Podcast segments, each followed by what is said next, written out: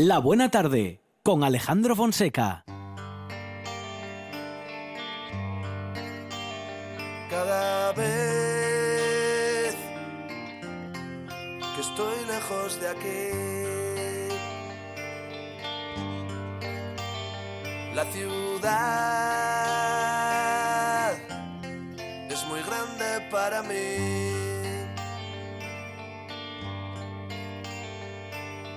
Creo ser de todo un poco, mi pistola me hace sonreír. Pegamento que mis ojos necesitan ver que todo es un sueño y no quiero morir.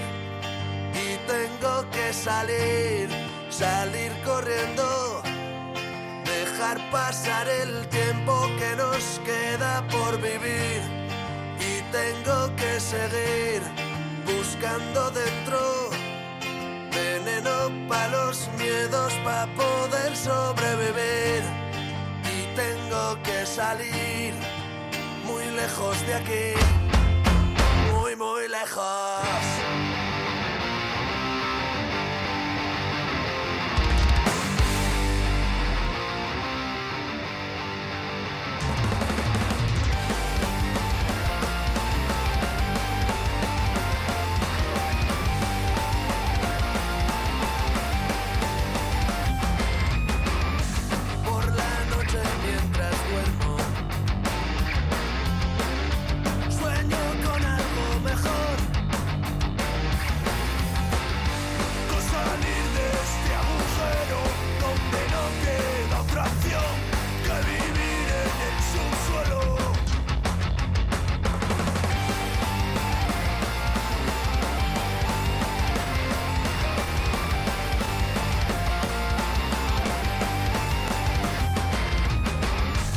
Con Desacato porque está con nosotros Bárbara Bayón. ¿Qué tal? Buenas tardes. Hola, hola, buenas tardes. Bienvenida a nuestra logopeda de guardia en esta buena tarde con Desacato porque en el inicio de esta canción justamente se ve muy bien marcada esa diferencia ¿no? entre dos voces bien diferentes. Exactamente, sí, seguimos hablando de tipos de voces. Y la, si nos fijamos en la clasificación, en este caso masculina, Sí. siempre se encuentran unas, esta clasificación, pero hay muchas más. ¿eh?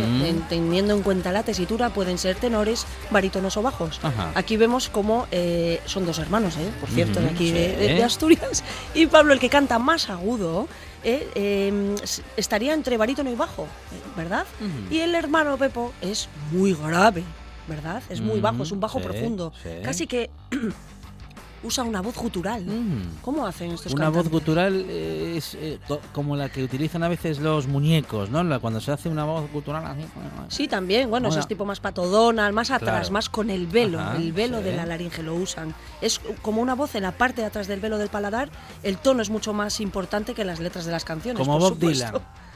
Y también, sí. Uno. uno que la tiene muy. Sí. Bueno, No. parecido, Sí, parecido. parecido. Solo la melodía. bueno, sí. Eh, otro cantante con una voz muy grave, Sí. grave profunda, es Leonard Cohen. Ah, Hombre, pero no Por hay, favor. no hay una voz mejor que la de Leonard Cohen. Now I've heard there was a secret chord that David played and it pleased the Lord. But you don't really care for music, do you? Like this. The fourth, the fifth, the minor fall, the major lift, the baffled king composing hallelujah.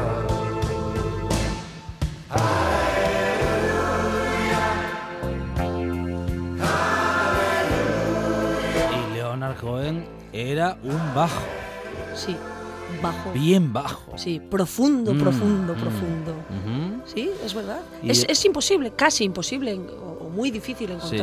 a, a voces así de, de- de bajas. Es verdad. Um, Barry White también. Ah, también. Tremendo bajo, Sí, profundo. Sí, sí, sí.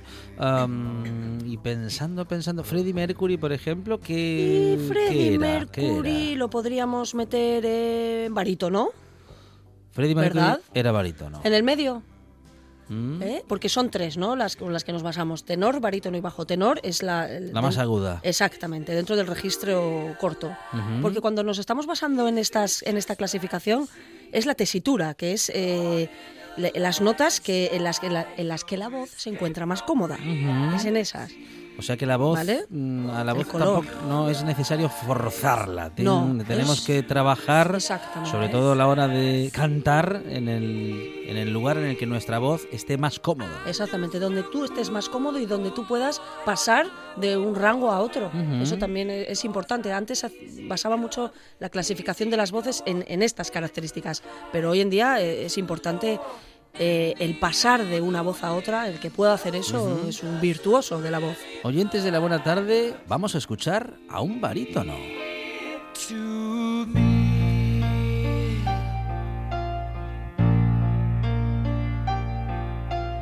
Mama just killed a man, put a gun against his head, pulled my trigger, now he's dead.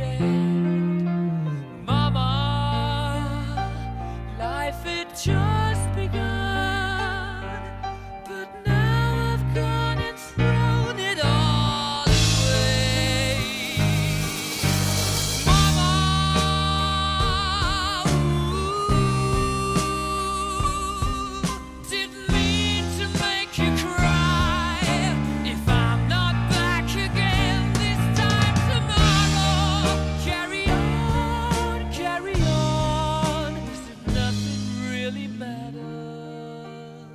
Freddie Mercury mm, tenía un recorrido con la voz interesante. Era barítono, pero... Podía subir pero y bajar. Podía subir como un tenor también, ¿no? Exactamente, y, por- y seguramente hay que eh, poner su voz en tono bajo.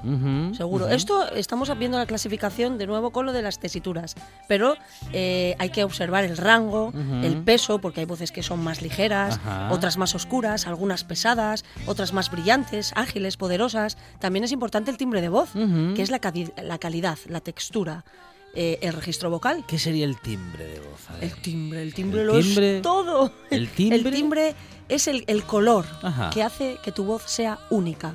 ¿Y qué hace el timbre? Pues te lo hace la configuración de tus senos paranasales, Ah, de tu nasalidad, sí. hacia dónde lleves la voz. El timbre es muy, muy característico de cada persona. ¿Y cuánto puede marcar en nuestro modo de hablar, en nuestro modo de utilizar la voz, nuestra personalidad? Toda ella, y lo sabes. Es verdad. Tu voz, Mm. ya sabemos que es la tarjeta de identificación de las Sí. personas. Entonces, claro, es, es un instrumento inimitable. Es lo que nos distingue también de los animales. Aunque, bueno, es cierto que hay algunos pájaros que emiten algún canto que sin ser cuerdas vocales Sí. hacen ahí unos sonidos casi comunicativos, ¿Y diría nos, yo. ¿eh? y nos, eh, nos imitan algunos pájaros? ¿Nos imitan? Es decir, ellos cuando hablan, no hablan realmente, están imitando Hacen sonidos guturales. nuestro, nuestra forma de hablar y Claro. hacen exactamente las ¿Qué hacen mismas palabras, pero no, no, no saben que están hablando, claro. No, para nada, no tienen cognición. Mm. No, no, no, para nada. Pero eh, sabemos que la- el, el ser humano tiene mucha curiosidad, ¿no? Y ahora seguro que muchas de las personas que nos están escuchando Mm, estarán pensando en cómo es su voz. Claro. Por eso es importante tener todos estos Mm. estas variables Dice, en yo cuenta. seré barítono, seré tenor. Exactamente. ¿Y cómo se hace eso? Bueno, pues a ver, con un profesional mejor, ¿no? Porque no vaya a ser que nos fastidiemos las cuerdas. Pero con un piano, Sí. ¿eh? o con, bueno, ahora en internet que hay mu- mucho acceso, con el piano puedes eh, observar a ver en qué, en qué, en qué octava te puedes mover mejor. Puedes hacer do, re, mi, fa, Ah, sol, la, bueno. y a ver hasta dónde llegas. Y así buscar tu, tu, fo, tu frecuencia óptima La fundamental. frecuencia, bueno, bueno, muy bien, muy bien. Eh, bueno, teníamos los ejemplos ¿eh? de Leonard Cohen y de Freddie Mercury, teníamos un bajo, teníamos un barítono, Esto de hombres. esto de hombres. Luego nos quedaban los tenores, que bueno, son por ejemplo... Estos eh, tres tenores tan Plácido famosos. Domingo, Sí, José Carreras y Pavarotti. Los, esos tres, tres. los tres tenores. Eso es, esos son bien famosos tenores. Y en la esto es música lírica, Sí. ¿no? Clásica. Pero ahora la actual, pues así agudos, que Mm. podría ser David Bisbal, podría ser uno. Ajá. ¿Otro? Um, a ver, a ver, a ver, a ver, a ver. Así, Estoy con intentando, esta es que me vienen. Mm. muchos artistas, pero ningún cantante. Es un registro corto, A ver. ¿eh? es, es Ah, dentro mira, mira. de los más A ver. agudos. A ver, Ese es Pavarotti. Hay que oído, hay que tener oído.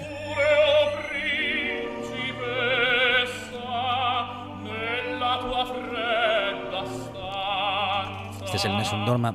Este, esto Juan Sáez es un peligro. Esto no se puede cortar ahora, ¿eh? Hay que escucharlo entero.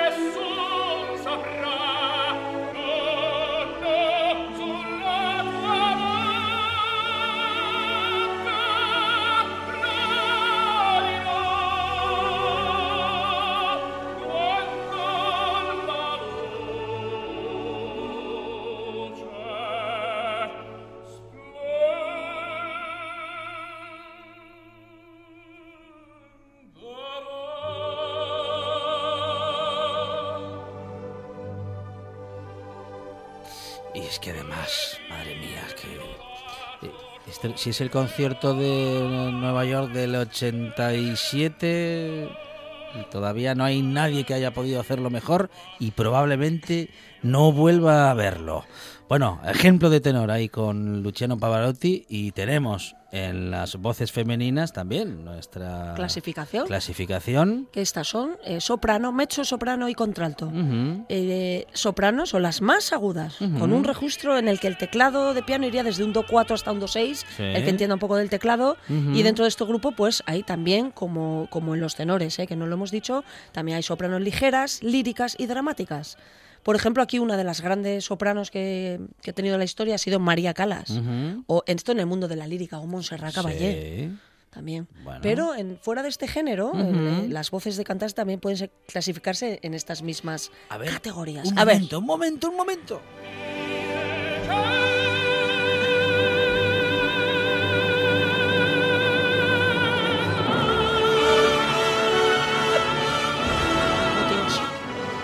Impresionante, ¿eh? Es que no nos queríamos perder ese, ese momento, ¿eh? De hay que terminar ese todo. final tan impresionante de Lu- Luciano Pavarotti. Estábamos en, eh, bueno, en, esa clasificación, ¿eh? De las voces femeninas, Sopranos. de las sopranos. ¿Y, y tú en qué soprano eh, de la música popular habías pensado, Bárbara? Pues tenemos a la desaparecida Whitney Houston, Ajá. a Cristina Aguilera, Ah, a. María Carey. Sí. Bueno, hay muchas eh, sopranos, la mayoría. Miley Cyrus. Y ¿qué también. sería? Sí. Y soprano y a veces mezzo, porque ella puede hacer ese rango de, de cambio de voz. A ver, Sí, sí. A ver si está por ahí.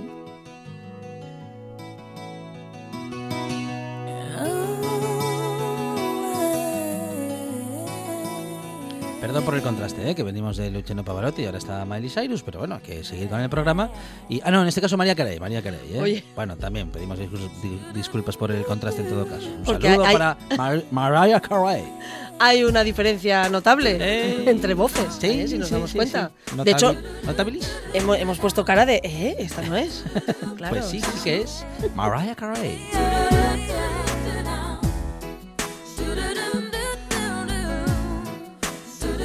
Suficiente. Ah, y está Adele también por allí, que yo Sí. creo que Adele es más, tiene una voz más grave, ¿no? Sí, esta estaría dentro de las mezzosopranos con, junto con Katy Perry. Impresionante esta voz. Wow.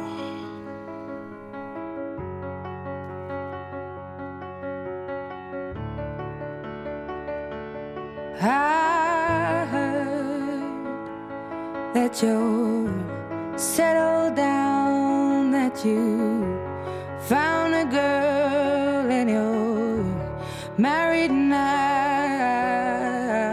I heard that your dreams came true. Guess she gave you things I didn't give to you. Está Adele, que es efectivamente más grave, es me- mezzo-soprano, decías. En el medio, ¿eh? sí. Está en el medio. Sí. Y Los contralta. Recordando, contralto. recordando, hay, ah, hay más grandes voces ¿eh? Eh, dentro del mundo femenino.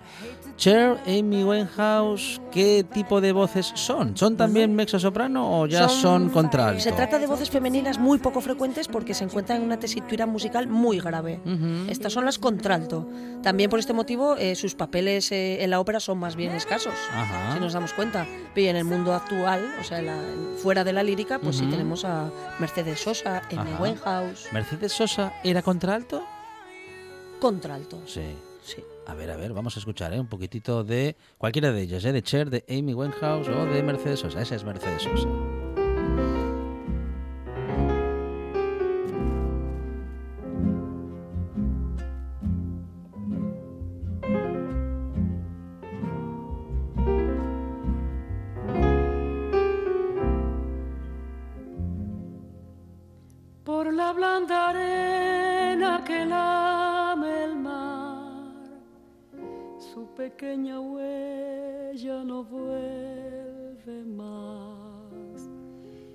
Sendero solo de pena y silencio llegó hasta el agua profunda. Un sendero solo de penas mudas llegó hasta la espuma. Sabe Dios qué angustia te acompañó. Bueno, lo de Mercedes Sosa no era una voz, era un milagro. Y cómo subía y bajaba y podía cambiar el rango. Maravilloso. Sí, muy grave. Una de las grandes voces eh, femeninas de la música popular eh, universal y que ha sabido recorrer todo el mundo, ¿eh? Mercedes Sosa, una grande, una contralto enorme. Sí, señor. Y si nos estamos preguntando qué tipo de voz tenemos, ¿cuál es la tuya, Alejandro? Pues yo no sabría decirle, ¿eh? Mm, hombre, yo creo que sería barítono. Barítono bajo, eh, yo creo, si nos Mm. ponemos a cantar. O sea, que claro, entre- hay que dejar claro que estos son voces cantadas, eh, que no son voces habladas. ¿Sí? Pero yo te veo bajo, te veo grave. ¿Sí? Te oigo grave. Sí, sí, sí, Barítono, sí, sí. bajo. Pero que ya no, no son compartimentos estancos. Ujú. Hay que, bueno, el que pueda subir y bajar y cambiar de rango y de tesitura, esa es la, la particularidad de las voces cantadas.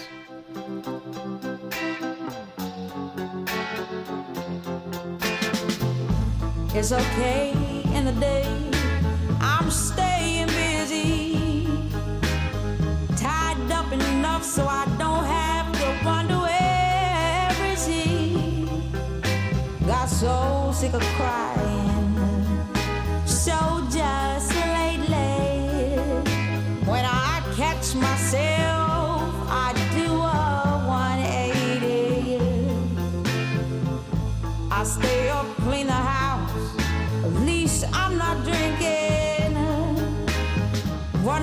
ahí está Amy Winehouse eh, y esta, vamos, esta sí que es eh, contralto, vamos, es grave, grave, grave.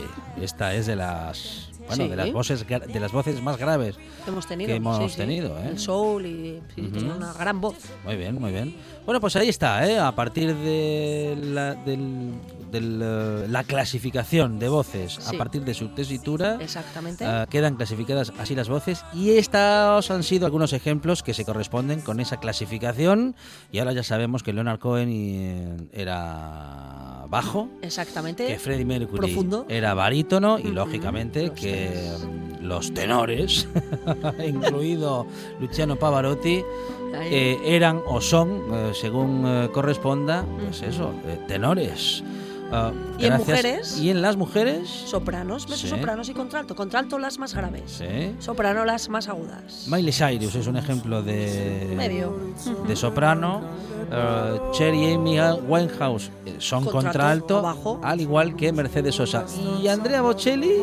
¿Dónde estaría? ¿Dónde estaría? ¿En voces masculinas? Más. Eso sí. Pero tiene que ser más, más aguda, Tenor, ¿no? tenor. Es tenor, claro que sí. Sí, sí, sí.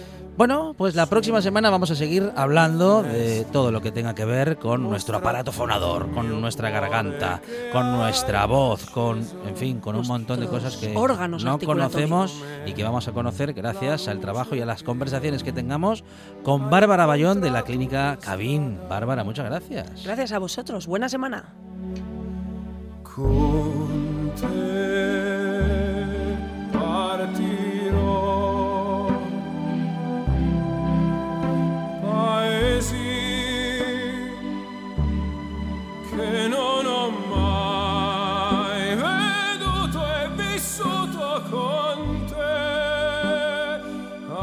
Adesso sì li vivrò con te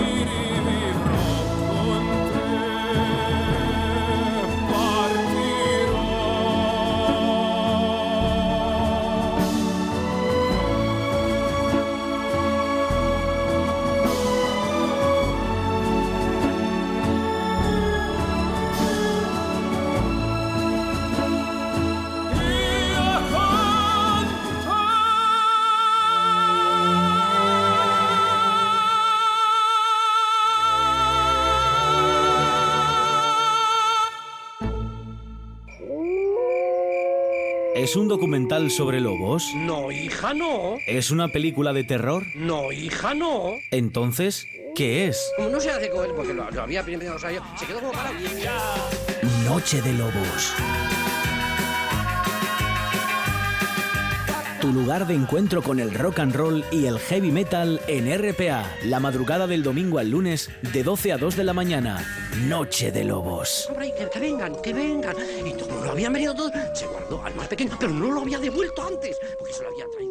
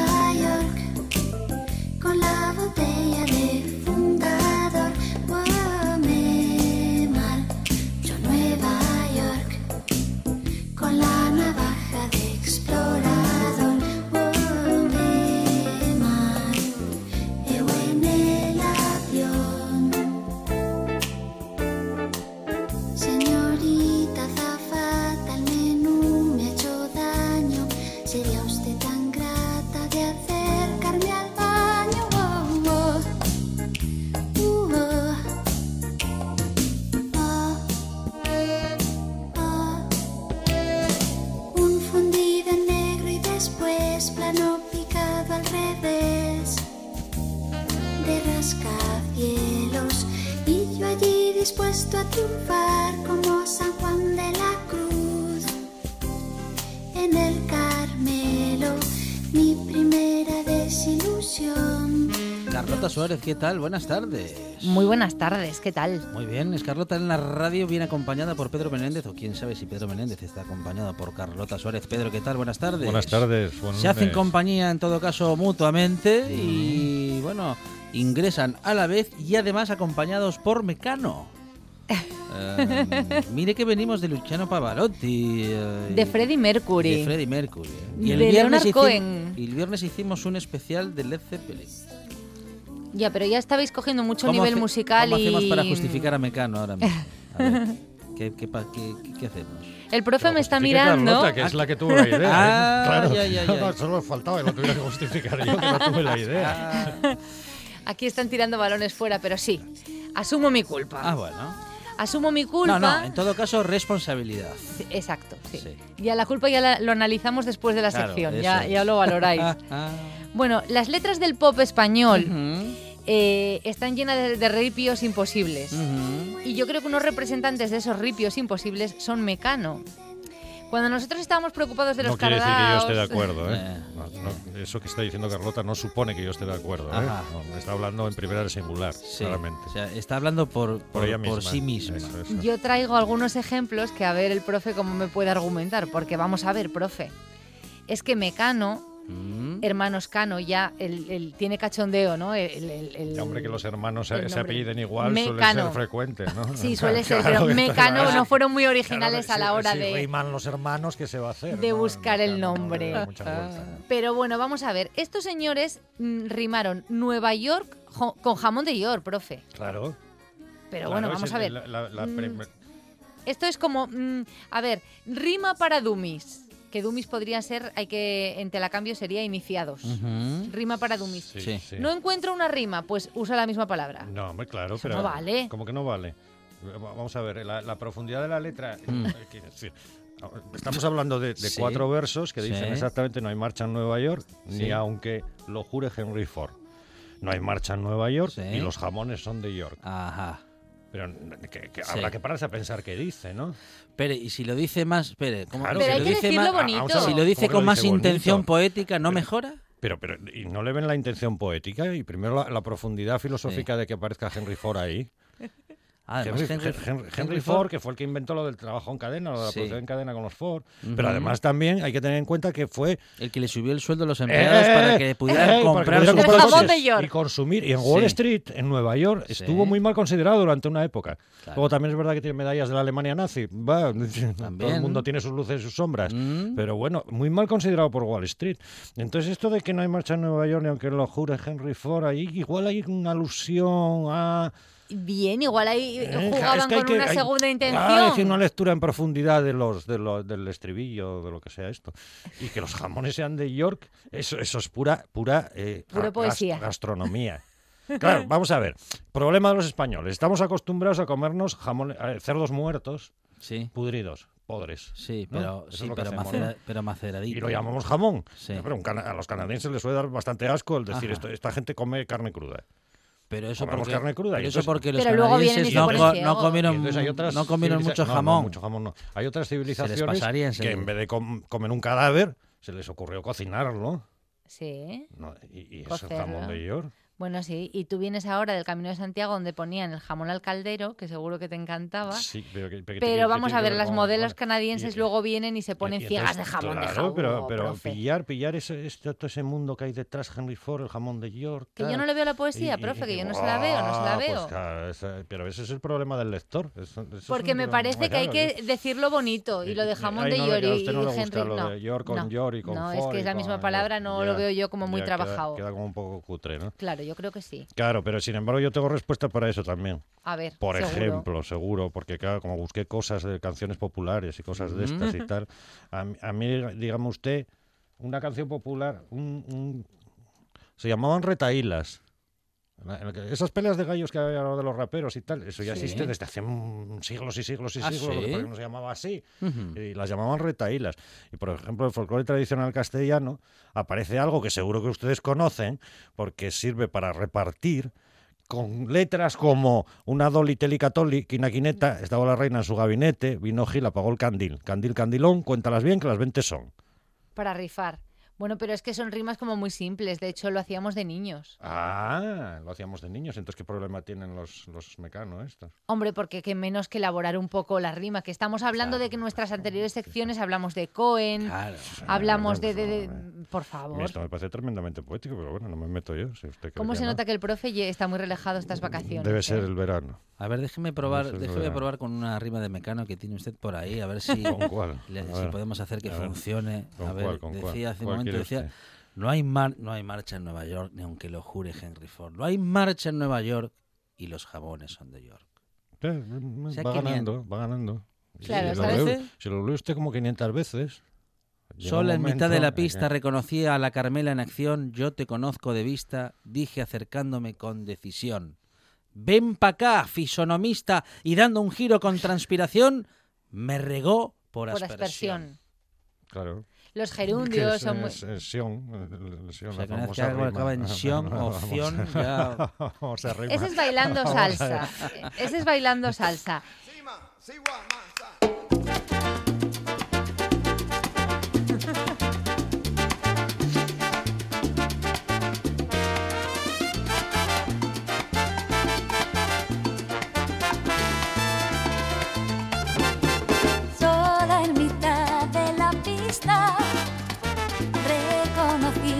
Carmela en acción. Yo te conozco de vista, dije acercándome con decisión. Ven pa' acá, fisonomista, y dando un giro con transpiración, me regó por aspersión. Bailando salsa. Ahí está. Cantado tampoco suena muy diferente, ¿eh? Es muy chungo. Esta, Profe. esta, esta lo te- sí, esta está más como más Infinitivos, gerundios, ¿eh? es muy chungo. Esta está más complicada. Solo le faltan los adverbios terminados en mente, que con esos puedes Claro, hacer eso todas las de rimas todo. que quieras. Encajándolos. Es que además tenemos... Ya. mm, Bueno, lo de solo a mitad de la pista vale. Solo Bien. a mitad de la pista, bien, Bien. ¿no? Y reconocí a la Carmela, la Carmela. Sí. Carmela. Sí. No, el bien. mensaje está claro y es En directo. acción. Ya, Sí. La Carmela en acción, no, Sí. no una Carmela sentada, una Carmela. No, era la que estaba en acción, ahí, dándolo todo en la pista. todo. Yo te conozco de vista, bien, ¿no? Mm, Oye, Bueno. tú y yo, tía, que ¿eh? sé quién eres. tal. de algo te conozco. Dije acercándome con decisión. ¿Y apuestos a acercarse? Claro. ¿Por qué va a acercarse? no va a ir En medio, dubitativo. pi- en medio de una pista de baile, O sea, hay que- dubitativo, hay que ir de frente. No, no avanza, Claro. no avanza nadie, ¿no? Sí, que- con sí. decisión. Pero Bien. yo veo como mucha prisa, como mucho ya, que ¿cómo fue lo de- todo. lo último que dice, ¿cómo prisa. Ya, el ven para acá, fisonomista. Sí. Ven pa' acá. Y dando un giro. Fisono- pero lo de fisonomista lo dijo porque le cuadraba en la métrica. Porque Sí, que no bien, viene a que cuento bien, de cinco nada. sílabas. Claro, y, Una, y dos, transpiración, tres, que cuatro, es mejor que sudor y le fisonomista. coincidiría. Pero el final, lo de la aspersión, ¿cómo es? Y dando un giro con transpiración. Ah, vale, vale. por que estaba todo sudado o sudada Claro, y entonces al girar su al pelo, porque claro, es, qué es que- porquería. es que no- uno no tiene que pensar en el pelo O sea, que le lle- llega- llevo Pero yo, eso- por eso ejemplo, tiene que no riego lógica. por aspersión Le a nadie. todo el sudor, qué Vale. porquería. La Carmela tenía melenón, Claro, eh, estaba estaba sudando y dándolo todo en la pista. Vale, allí me decidí yo toda y su- allí fui. Pero estaba, Bien. ta- Y estaba la toda Carmela sudada. me pega un golpe melena que me deja que salgo corriendo Pero otra vez. como bien dice Fonseca, fisonomista, a ver, ¿por qué? Porque reconoció la candela entre muchas, Ah, porque... Carmela, que eh, no es ¿Cuál es el motivo? Carmela, no es Es Candela, es ca- Carmela. eso, Carmela, No la Carmela. con Candela. Candela era la de Es Celia. Cruz. Es- esta es Carmela. Eh, sí, nada, No me convence. no. Dice Y- Ramón No, ni a- Redondo, ni a mí. convertirlas y se pregunta, ¿rimas de Mecano en poesía entraría en la categoría de milagro? Gracias, Ramón. ¿Ves? Si es Bueno, que Ramón, bueno, es- pero es- bueno, eso es un pero- imposible. pero Ni siquiera el profe es capaz. Mm, bueno, y mira pero- que lo está intentando, ¿eh? Lo estoy intentando, Sí, ¿eh? no, lo pero, estoy intentando. no, ¿eh? pero va a seguir, ¿eh? Hombre, Pero la claro culpa es de los profes de literatura, que conste. las canciones mejoran según van avanzando, ¿eh? Sí, va- bueno, es que esta es buena hasta el título. Me río de Janeiro.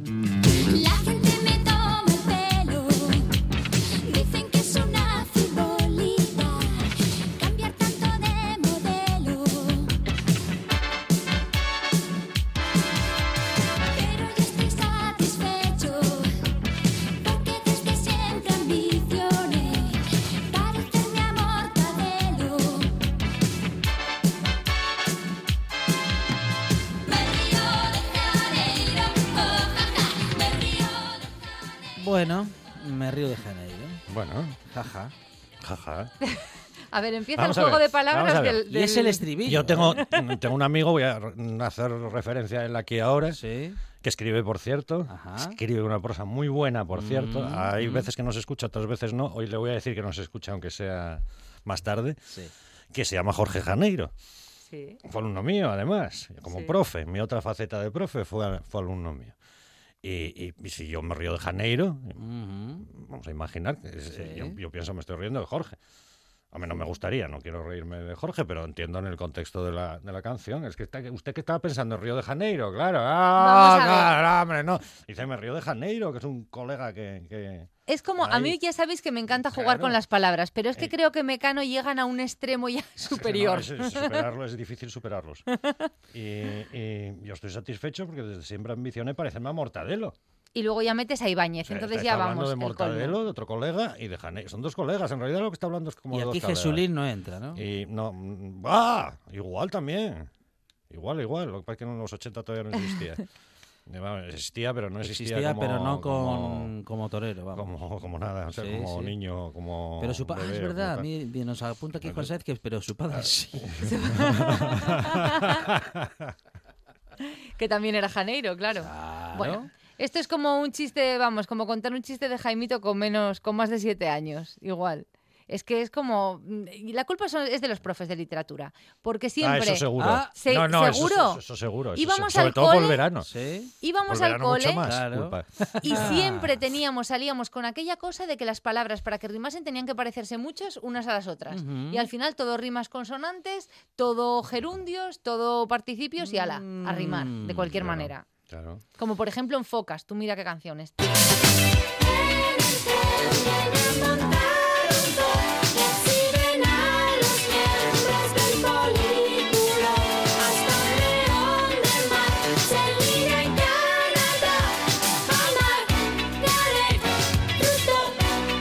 Encontramos una versión en la que se entendiese lo que cantaba, solo tenemos Es, esta, es difícil. que es la única que grabaron. La verdad es que es Ahora difícil. vamos a dejar al profe solo ante el peligro, a ver cómo los rescata. Hombre, vamos a ver, en el Kremlin han montado un zoo. Vamos a ver. En el Kremlin en- han montado un han zoo. montado un zoo. En- en- en esta, esto es geopolítica pura. Sí. Bien. Geopolítica. Tenemos primero el- la Unión Soviética. Era Unión Soviética atención, todavía, una ¿eh? crítica Sí, sí. ideológica. Cuidado que era ¿eh? todavía... Ojo que hablamos de que focas. hablamos de Unión Sí. Soviética, Y de ¿eh? focas. Claro. ¿Se puede decir En- focas se- eh, se y puede Unión decir focas. Soviética en la misma frase? Sí, sí, se puede, se puede. Mecano, ya- ya- Mecano, Mecano puede decir lo que es evidente. Y en ese zoo exhiben a los miembros del Poliburo. Es una canción de crítica política muy dura al final, al final del, del, ¿Y del qué comunismo pasaba? soviético. Tenían que, re- que rimar poliburo y que... No, hombre, hasta, hasta un le- no, pero hasta un león de mar se liga en Canadá a Margaret Trudeau. Entonces, Ah. claro, luego ¿Quién viene- es esa Claro, señora? pero vamos a, Claro. vamos a ver, Canadá. Cana- Usted no. eh, claro, Canadá, todo el mundo está no, pensando donde no en que comen, está- no comen jamón porque les esos da los, mismos, los mismos de antes. Pero que Canadá y, y la Unión Soviética se dan cuenta que están tocándose por el otro lado. Pegaditos, sí, sí, sí. Pegaditos, Si le damos la pegaditos. vuelta así al Si no, globo... que si quitamos Alaska por ahí y tal. Sí. Y entonces toda la situación geopolítica del final del comunismo de los años 80 está ahí Mm. Sí. con una referencia muy sutil a Canadá. Eso sí, es una referencia sutil. Bueno, yo no sé si se estos señores lo sabrían, que la Marga- Margarita era Sí, la... llamar Margarita. para, para Para, sí, simplificar... para no liarnos. Era la primera mujer de un ministro canadiense Mm, que parece que era un poco, bueno, según decían muy machistas ellos, ligerita de cascos, que Mm, decían de aquella, Sí. y parece ser que, bueno, lo pusieron ahí pues porque rimaba con poliburo. Y- y Vamos ese- a ver. ese- pero ese león de mar ah, igual está hablando de alguien, algún ruso. Que no, profe, que no, que, Que no, no, que no, que a mí me parece cuela, que, que Chemar y Yo lo Nacho, Intento, ¿eh? Yo lo intento, pero... pues aún así, bueno, ¿y qué me decís? Este, este es genial. El peón del rey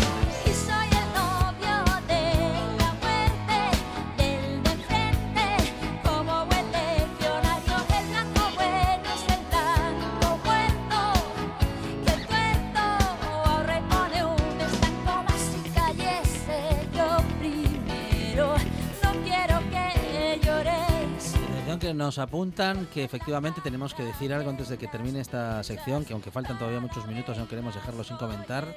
Nacho Cano tenía dos teclados para darse importancia. El segundo no lo No lo enchufaba. ¿no? Dos o tres o cuatro era capaz de poner. Era capaz de poner todos los teclados Sí, del sí, mundo. bueno, que- porque por otra parte, Para para- los acordes que esculpamos para los eh, tampoco Sí, hace los falta. acordes que escuchamos Con uno- tampoco hacía falta con- dos teclados. sí, con uno de de hecho, tantas octavas. tocaba con las dos manos porque quedaba guapo. Claro, porque era Con una le sobraba. Tampoco. Pero Y bueno. Juan el técnico se está ¿Y este? rascando, yo no sé si es por la urticaria que le está saliendo. ¿Qué, tiene- de malo esta canción? Bueno, vamos A a ver. ver, vamos a analizarlo. Esto, esto sí que es tremendo. A ver.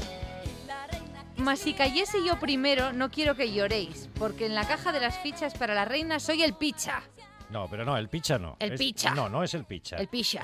Eh, claro, es que se nota usted que frecuenta un poco la bahía de Cádiz. Claro, decir el picha suena así como muy, pero decir el picha. El trío madrileño diciendo el picha. suena, pero ellos sí que iban a Cádiz y Er- Tarifa, A lo mejor una gracia que El dices en Cádiz. Y entonces El el picha. ahí Ea. todo el mundo lo entiende esto. Además Y Ana Torroja con esa con esa dicción que tenía y luego de repente se el picha, No me convences, profe, que no, que no. Queda mal, queda feo. queda- Dice queda Ramón feo. Redondo culpar a Y los que profes. rima- y que rima con ficha, claro. Obviamente. Eso sí, eso, eso está claro, que rima con ficha. Ahí está, es que rimaba con ficha y Atención punto. que dice Ramón Redondo, culpar a los profes de literatura era presuponer que los hermanos Cano estudiaron y aprobaron literatura. Muy Lo buena. mismo es mucho suponer. Gracias, Ramón. Muy buena, Ramón. Sí, Muy quién- buena quién esa. sabe, quién sabe.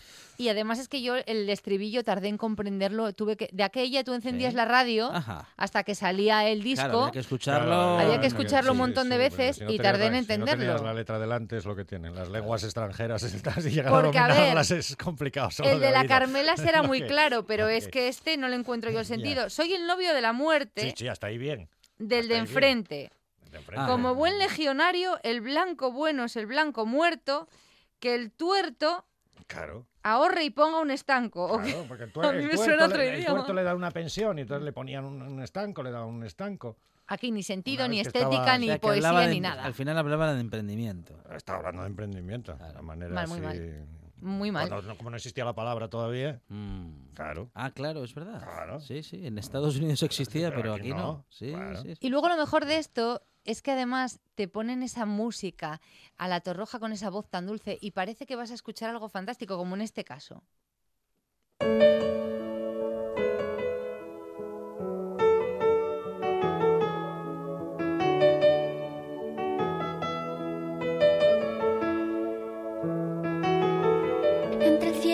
Suelo hay algo con tendencia a quedarse calvo de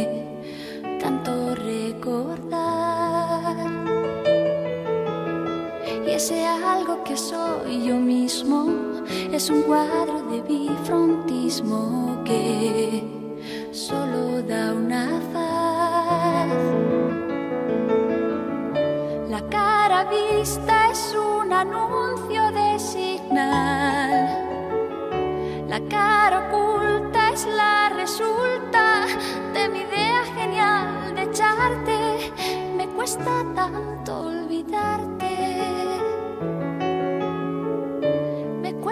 tanto. Lo de Signal no lo había escuchado hasta hoy. Estupefactos nos hallamos. Estamos jun- ¿eh? justo en el 50 aniversario de la llegada a la, a la- a la Luna. Lo podemos celebrar así. Ay, Es- es- es- Nos recuerda es- Juan Saiz desde el control que martes y 13 han mejorado algunas versiones de Mecano, es verdad. Sí, es verdad. Es que son muy mejorables. Es que esta, melo- esta melodía para una balada es preciosa. Y aquí ya, iba a decir sin, sin bromas, no, con bromas o como lo quieran tomar. ¿Cómo se puede estropear? O sea, la, De esta manera. o sea, la- la melodía de la canción, es, la musicalización de la canción está bien. Está bien, pero, pero, pero por Dios, que, que- esto, esto, vamos, ya no hay por dónde. Pero bueno, tiene, tiene su cosa. Hombre, me molesta un poco la alusión esa de tendencia a quedarse calvo. No sé, yo aquí, ¿eh? Cómo habrá sido escogido esto, pero bueno. Y bueno, lo de la cara vista y lo del astronauta que no bajó a la luna y quedó del otro lado. Y el cuadro de bifrontismo, es ¿eh? que son unos retorcidos sí, encima. ¿eh? Hombre, porque son gente culta. Claro, es que queda muy Claro. culto eso de retorcer la palabra, ¿O no? que siempre hablamos, ¿no? ¿Cómo, cómo es? ¿Cómo es? Un cuadro de bifrontismo. Y ese algo que soy yo mismo Sí. es un cuadro de bifrontismo, pero Ana, que no tiene que no tiene que rimar ya, no pasa nada, mujer. Pues solo da un- Di algo y luego otra vuelta de un poco tuerca, más un poco adelante. más Solo Solo da, adelante. Sí, solo da una faz que solo da una faz. Qué bonito. La cara oculta de la luna. Mm. La faz oculta, la faz. Por favor. Qué bonito. ¿Y qué me decís? Ah, ¿Y qué me decís? Hablando de Luna, vamos a homenajear de ese poema cuento de grandes pretensiones líricas que es Hijo de la Luna.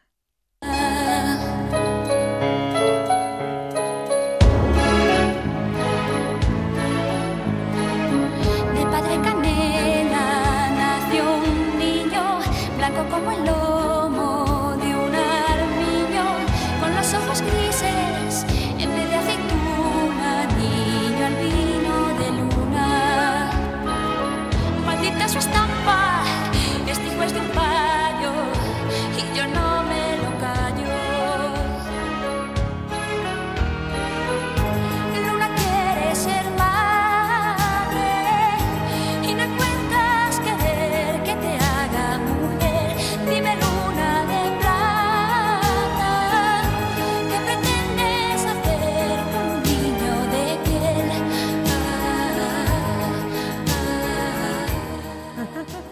Nos faltó el estribillo. Ah, bueno, es verdad. Hijo de la luna. Ya pasó. Es que. es que. Este hijo es de un payo y yo no me lo callo. Claro, claro. Pues bien. Y, y sin embargo, y sin embargo, además, claramente. Pero es que, claro, nos suena igual porque ya no distinguimos entre la oclusiva y la, Mm. la I y la Y. Pero, por ejemplo, en Hispanoamérica notarían mucho la diferencia entre el payo ese y el callo. callo, malayo, callo, eh, malayo. Claro, claro, entonces, eh, todo tiene, es que, es que no se dan Además empieza por de todo lo alto, De ¿eh? la profundidad incluso fonológica de- Claro. de, de Mecano. Está Y como de lo que estoy seguro que Está todo pensado. donde nadie me puede pillar es en mi trabajo. Porque Sí. es lo que- Ahí está. Está todo pensado, Claro. todo pensado. Si es que no... Además empieza por todo lo alto. Tonto el que no entienda. Cuenta la leyenda. ya nos toman por tontos. Están advirtiéndote. Ellos sí que están- estamos. Avisaos, Ah. estamos. A mí me gusta es mucho esta que, que también que puso Ah, sí, que esta, aquí, la del hombre, Dalai Lama. de una profundidad oriental. Tremenda.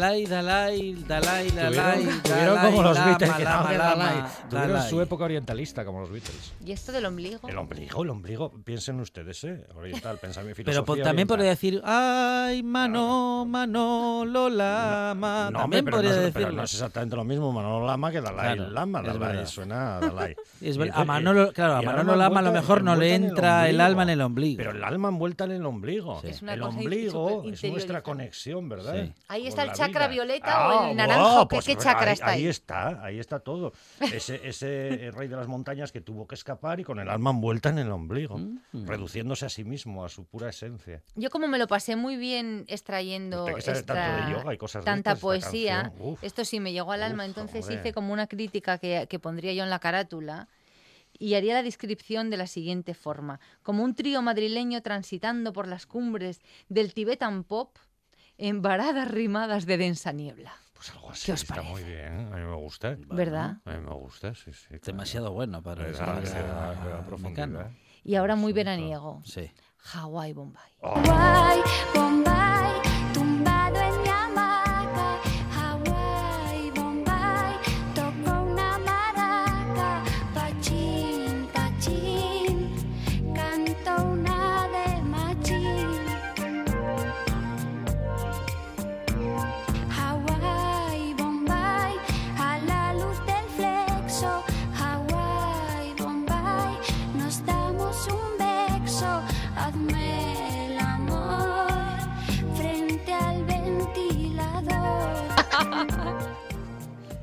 tuviese que Buen- hacer un programa de humor, Buenísimo. lo haría Es así que- ahora mismo. Claro, Buenísimo. primero, pero no es que, vamos a ver, como se lo están tomando ustedes a broma hoy, No. pues ese es el problema. Es que estas no cosas hay manera tomadas- de ¿Cómo que no hay manera? tomárselo en serio. A ver, está clarísimo. Prime- primero, la carga erótica de la canción, Sí. es evidente. Ah, sí. Claro, Ese flexo, ese vexo. Una canción de verano con el vexo, este, y tal, y bueno. Y, y- y luego la carga social de la canción. El ventilador, porque no, hay aire porque- acondicionado. no, no, porque no hay dinero para aire acondicionado. Pero, Ana, apaga irse- el flexo. ni para irse a Hawái. Y tienen que estar en una hamaca en su casa, una pareja, cuyo sueño sería viajar a Hawái o Bombay. Y tienen que estar en su casa por el verano, como tantos otros, que no vamos ni a Hawái ni a Bombay. Y nos quedamos con el ventilador. Hombre, eso tiene una carga social. Pero bueno, no que en Bombay no tampoco ven te creas bien, tú ¿eh? que en Bombay lo de Bombay es porque rima, de ¿eh? Porque en Bombay, Bombay así, Bombay, no, eh, paraísos pensé- y playas. Yo pensé que era por la ginebra. Huele bastante mal. No era por la ginebra, yo, yo estaba pensando que era por la ginebra. Atención que dice José Ramón de Cimavilla, yo un día pillé el alza Hawái Bombay de paradas. Ah, por ejemplo. Qué bueno. Gracias José Ramón. Am, Y ahora ya llegamos al mm, para dejar mecano porque veo que el técnico se está poniendo malo, esta urticaria lo veo ya como muy sí. enrojecido. No, pero está acostumbrado. Luego viene la canción del verano y ya está acostumbrado a estas cosas. Llegamos a la tragedia griega, a la que todo el mundo está esperando, a, que, a la que todo fan de Mecano está esperando. Cruz de navajas. Drogadictos en plena ansiedad roban y matan a Mario Postigo mientras su esposa es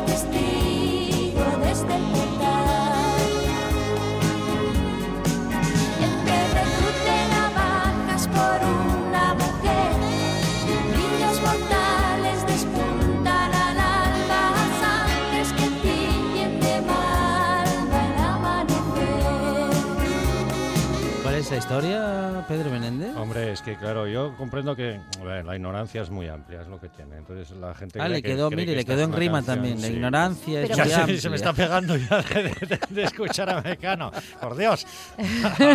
¿Qué consecuencias puede tener? Pero que se está este poniendo serio programa? de verdad, ¿eh? Pero claro, porque yo sé la historia de verdad de, de Mario Postigo. Ujú. ¿Qué creen? ¿Que Mario Postigo es porque rimaba con testigo? Igual piensan que es eso. Hombre, por favor, No, profe, que estamos hablando que del tema de las Postigo- magdalenas del que- sexo convexo. Eso, que Mario del- Postigo de- que existió de verdad. Ajá. Ah, sí. Que conozco yo su historia. No me Cuenta. digas. Era un tío que trabajaba cuente. de noche. Sí. En el 33. Un bar que se llamaba el 33. Un minuto. Cerraba a las 5, pero claro, había que recoger y todas esas cosas y el tío siempre salía tarde.